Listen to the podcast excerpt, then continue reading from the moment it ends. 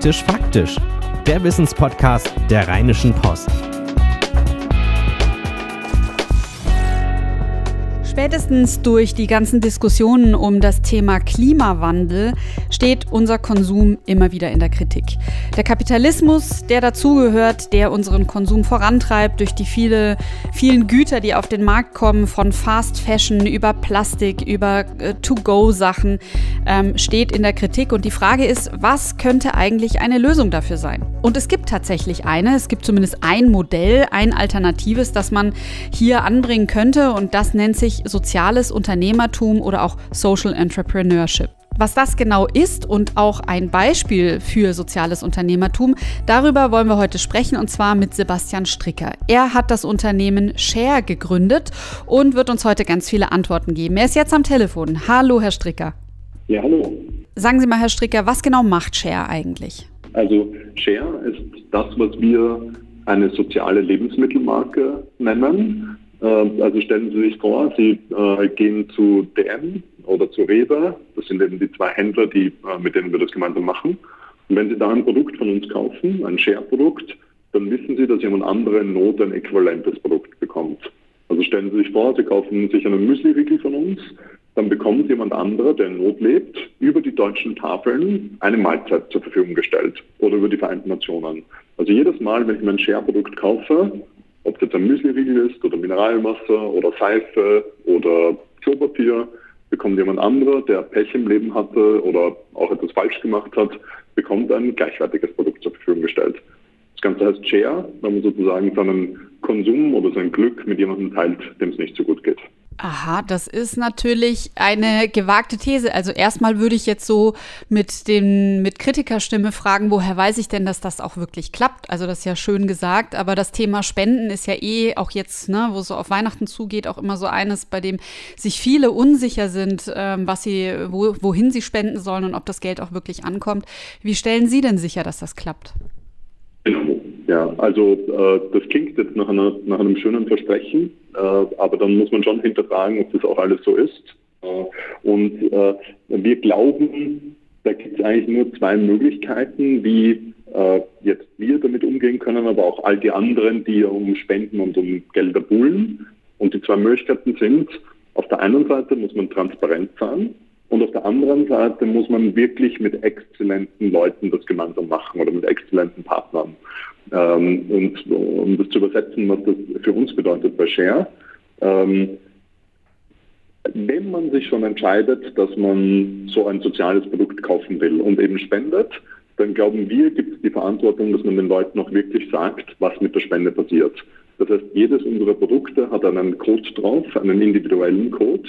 Den kann man auf seinem Handy eingeben oder im Internet und dann sieht man, wo das andere Produkt verteilt wird. Also um ein konkretes Beispiel zu geben, äh, wenn ich einen Müsli-Riegel habe, dann hat dieser Müsli-Riegel eine Zahlenkombination auf der Verpackung drauf. Und mit dieser Zahlenkombination sehe ich, welche andere Organisation wo im Rahmen welchen Programms denn jetzt beispielsweise einen Lebensmittelkorb oder in einem anderen Fall eine Schulmahlzeit verteilt.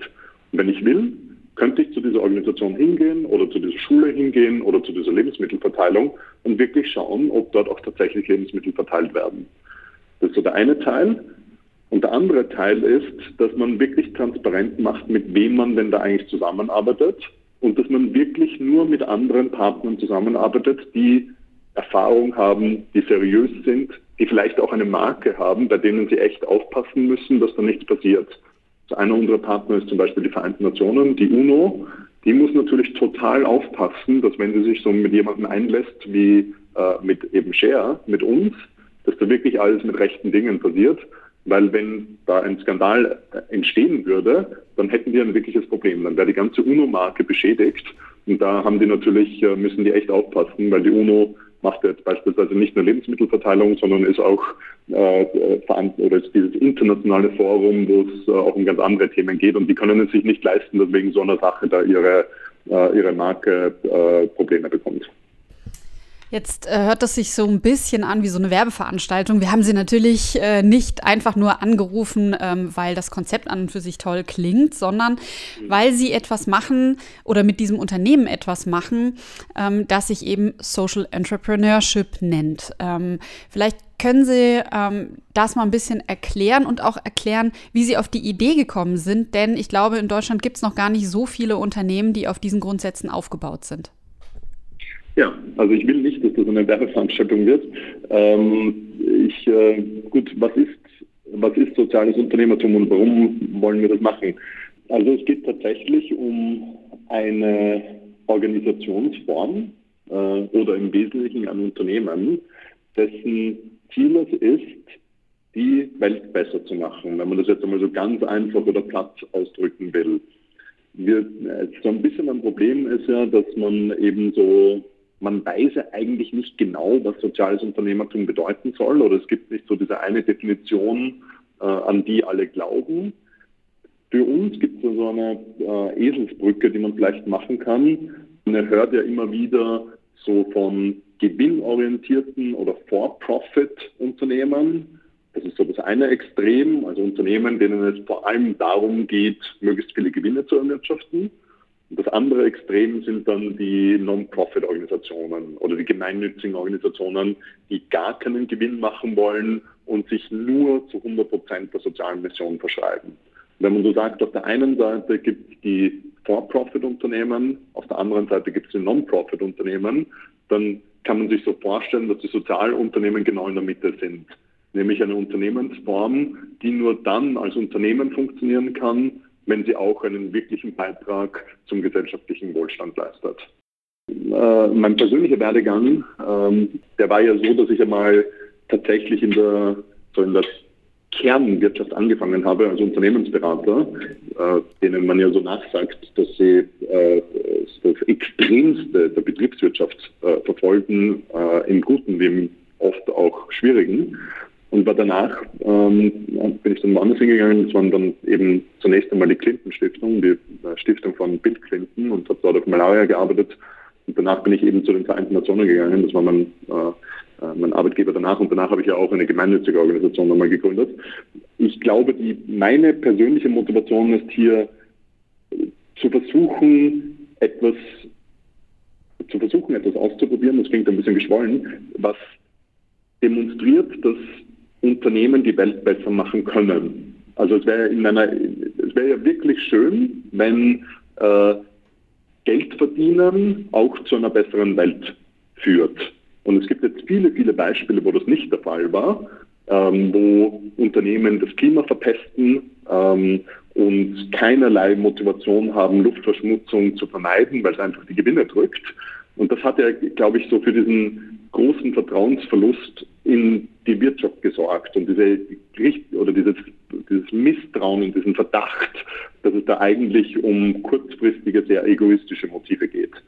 Und äh, Share soll, abgesehen davon, dass ich die Idee liebe äh, und dass ich es irgendwie emotional ansprechend finde, dass das Teilen irgendwie als Idee weiterzubringen, soll Share schon als eine Organisationsform sein, die eben versucht, als Sozialunternehmen oder im Englischen als Social Enterprise äh, zu demonstrieren, dass Unternehmen, die gesellschaftliche Verantwortung wahrnehmen, dass das am Ende eigentlich die besseren Unternehmen sind, dass die am Markt eher bestehen können als Unternehmen, die jetzt rein äh, dem kurzfristigen, kurzfristigen Profitmaximierungs, äh, der Profitmaximierungsidee äh, äh, nachlaufen.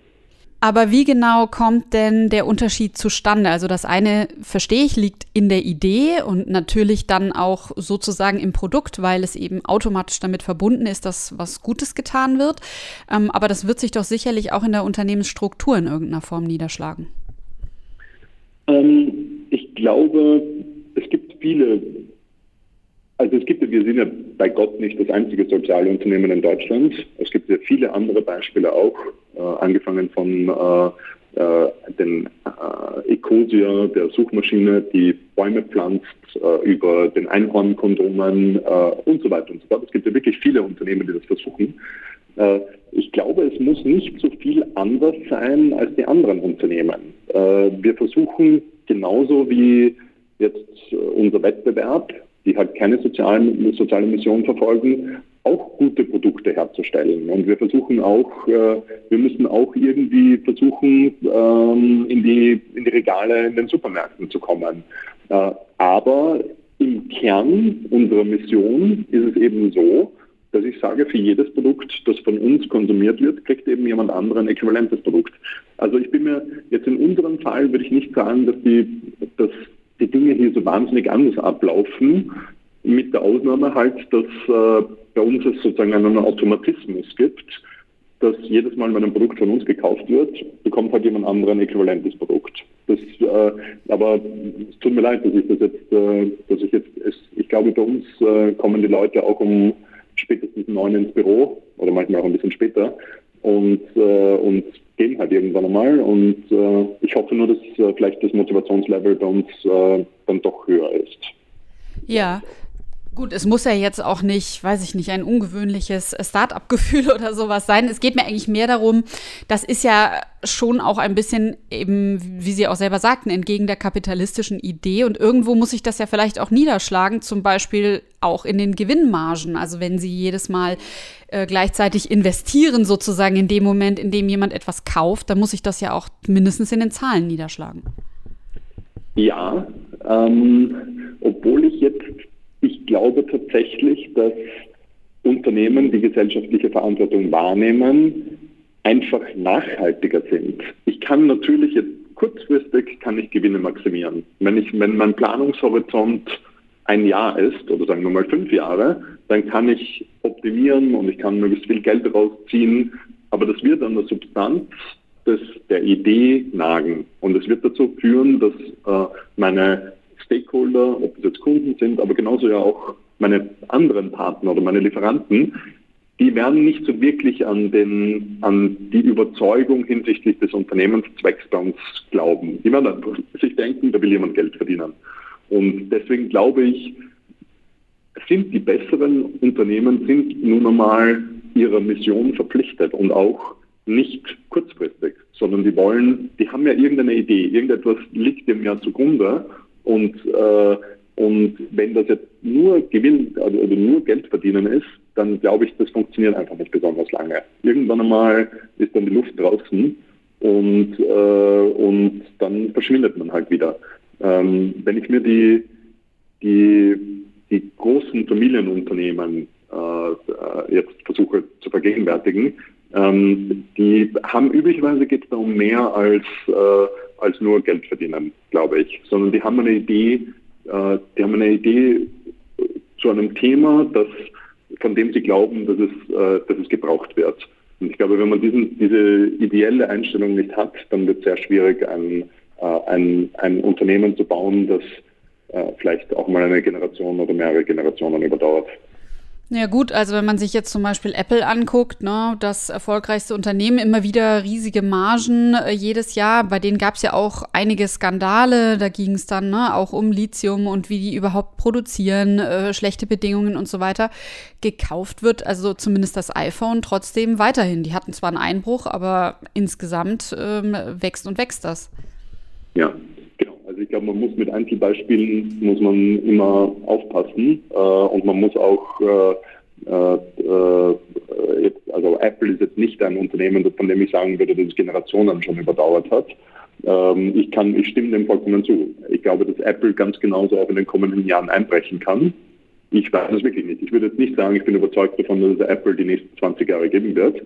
Äh, aber wenn ich mir auf der anderen Seite ähm, jetzt ganz klassische deutsche Familienunternehmen anschaue, ohne jetzt unbedingt Namen nennen zu müssen, da gibt es manche, die sind in Stiftungen organisiert, äh, wo es eindeutig nicht darum geht, dass, ähm, dass hier möglichst viel Gewinn erzielt wird, beziehungsweise wo der Gewinn zum Beispiel wieder reinvestiert äh, wird. Jetzt vielleicht eines kann ich ja nennen, DM, DM Drogeriemarkt. Äh, da steht ja eindeutig nicht die Gewinnerzielung im Vordergrund. Äh, Rewe ist eine Genossenschaft. Das sind Unternehmen, die gibt es seit vielen, vielen Jahrzehnten. Ähm, und das sind sehr gesunde Unternehmen. Äh, also ich glaube, wenn Apple vielleicht das eine Beispiel ist, dann gibt es, glaube ich, auch andere Beispiele, die äh, demonstrieren, dass äh, äh, diese Idee oder zumindest die Kommunikation, dass gesellschaftliche Verantwortung wahrgenommen werden soll, äh, auch dazu führt, dass Unternehmen sehr, sehr lange Bestand haben können. Ähm, was ist denn so die größte Herausforderung, wenn man sagt, man möchte auf diese Art und Weise gründen? Ist es einfach die richtige Idee zu finden oder ähm, was ist da die größte Herausforderung? Also ich glaube, Gründen ist ja fast immer eine Herausforderung. Ähm, äh, und äh, auch da würde ich sagen, es ist, ich glaube, soziale Unternehmen zu gründen, das kann ein Vor- oder es kann eine Herausforderung sein, es kann aber auch ein toller Vorteil sein. Äh, ich glaube, vielleicht ein, ein Nachteil ist, dass es eben etwas ist, was die Leute noch nicht so wirklich gut kennen. Das ist im, gerade im deutschsprachigen Raum ist das Sozialunternehmertum, das, äh, das ist einfach ein bisschen ein neueres Thema als jetzt beispielsweise im angloamerikanischen Raum. Und eben diese, dieses Unbekannte, das führt vielleicht manchmal zu Fragezeichen. Aber ich muss ganz ehrlich sagen, ich glaube, es ist ein toller, toller Vorteil, wenn man mit Überzeugung sagen kann, man will hier etwas bauen, das eben nicht äh, nur der Gewinnmaximierung dient, sondern wo man eine Idee hat, die hoffentlich die Welt besser macht. Und das führt dazu, dass äh, ich, glaube ich, viel bessere Gespräche mit, äh, mit äh, unseren Partnern führe. Ich glaube, es führt dazu, dass hoffentlich unsere Kollegen hier im Team einfach motivierter sind. Es führt dazu, dass ich, äh, finde ich, ehrlichere Beziehungen mit unseren Partnern baue. Also ich, ich, ich würde sagen, wir haben natürlich all die anderen Herausforderungen auch, die jede Neugründung hat. Aber ich glaube, wie ich ja, ich mittlerweile schon, äh, wie man wahrscheinlich heraushört, ich glaube, es ist ein riesiger Vorteil, wenn man äh, etwas baut, äh, von dem man, äh, von dem man glaubt, dass es die Welt besser macht. Ähm, wenn ich jetzt mal so drüber nachdenke, welche Produkte ich von Share kenne, ähm, Wasser, ähm, Müsli-Riegel, Seife fällt mir jetzt so spontan ein. Ähm, sind diese Sachen denn alle nachhaltig produziert? Also bei Wasser in Plastikflasche denke ich natürlich an Plastikflasche. Dann ist zwar, kriegt zwar jemand vielleicht Wasser, aber ich habe wieder eine Plastikflasche produziert. Und ja. bei Müsli-Riegel genauso die Verpackung. Und bei der Seife, weiß ich nicht, kann ich, glaube ich, unter Umständen auch Erdöl drin und so. Also wie, wie sieht das denn mit der Nachhaltigkeit aus? Ja, ja, genau. Es gibt natürlich jetzt auch schon viele andere Produkte auch von uns, äh, aber kann sich jeder auf unserer Webseite anschauen, wenn er will. Ähm, so, das Nachhaltigkeitsthema. Ähm, ich glaube, es ist tatsächlich so, wenn man, die Mission von Share ist ja, ich kaufe mir etwas und jemand anderer, der Pech hat, der bekommt auch so etwas. Das heißt, so die Kernidee geht eher so in die Richtung soziale Nachhaltigkeit. Wie, ähm, wie hält die Gesellschaft zusammen? Aber es ist tatsächlich so, dass man das wahrscheinlich nicht so trennen kann, soziale und ökologische Nachhaltigkeit und wirtschaftliche Nachhaltigkeit ja natürlich auch. Und äh, Sie haben jetzt vor allem das Verpackungsthema angesprochen. Ähm, wir versuchen da wirklich Vorreiter zu sein ähm, äh, und glaube ich sind es auch. Ähm, unser Anspruch ist, dass wir äh, mindestens so gut sind wie die anderen Produkte, die auch im Regal stehen. Also wir wollen, unser Anspruch ist schon, dass wenn man uns kauft, dass man sich sicher ist, also immer geht es nicht, aber dass man, dass wir schon mit der Überzeugung sagen können, dass wir ziemlich sicher sind, dass wir hier gerade die nachhaltigste Option zur Verfügung stellen. Und äh, um jetzt ein paar Beispiele zu geben, wir waren die ersten in Deutschland, die 100 recycelte Mineralwasserflasche äh, in die Regale gebracht haben. Also unsere Mineralwasserflaschen, dafür wird kein neues Plastik verwendet, sondern wir verwenden nur bereits bestehende Materialien, die schon da sind. Äh, selbiges auch mit, äh, äh mit, unserer, mit unseren Seifenflaschen. die sind auch alle bereits aus bestehendem Plastik da. Es wird nichts Neues produziert. Ähm, beim Riegel sind wir mittlerweile, wie wir es nennen, in der dritten Generation der Riegel. Da haben wir bis jetzt haben wir das Verpackungsmaterial, das für die Riegel verwendet wird, halbiert.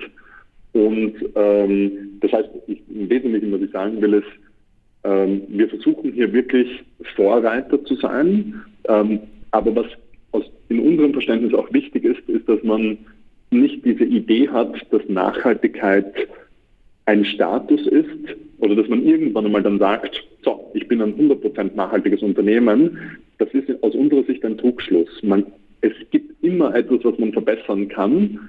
Und man, nur weil man noch nicht 100% nachhaltig ist, bedeutet das nicht, dass man nicht versucht, mit jedem Schritt nachhaltiger zu werden.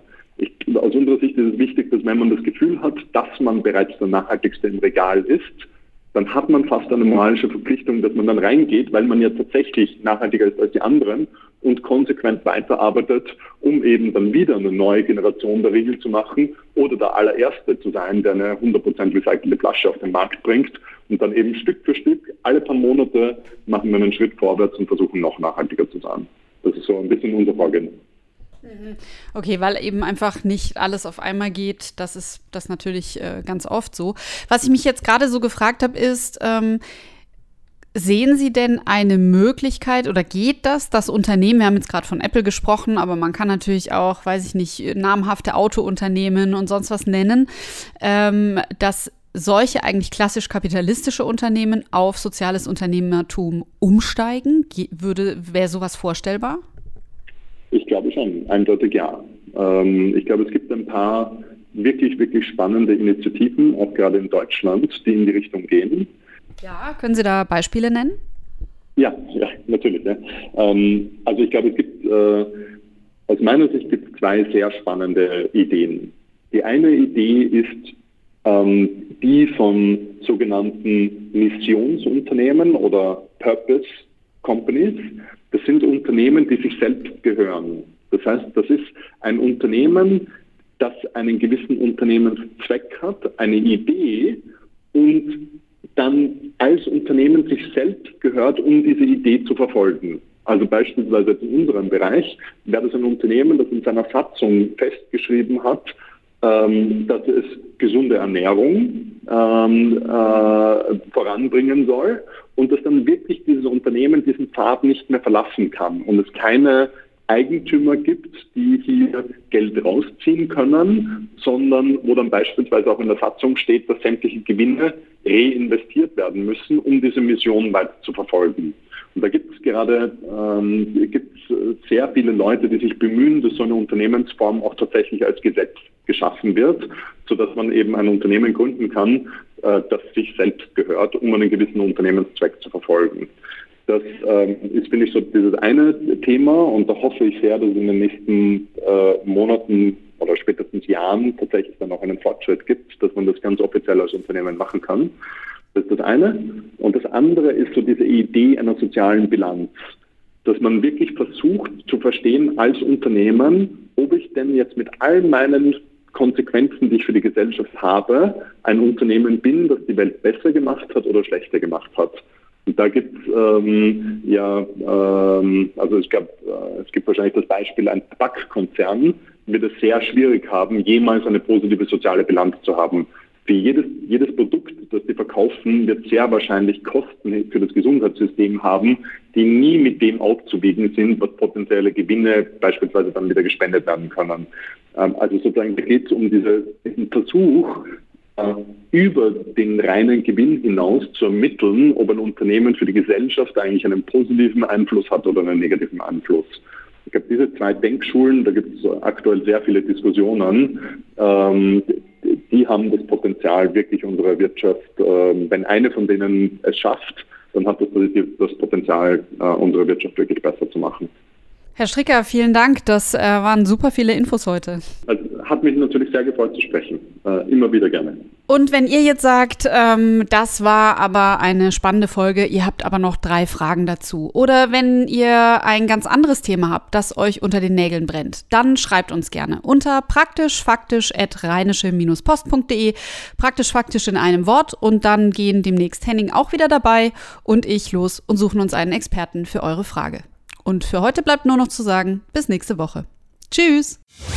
Keine Lust, auf die nächste Episode zu warten? Frische Themen gibt es rund um die Uhr auf rp-online.de.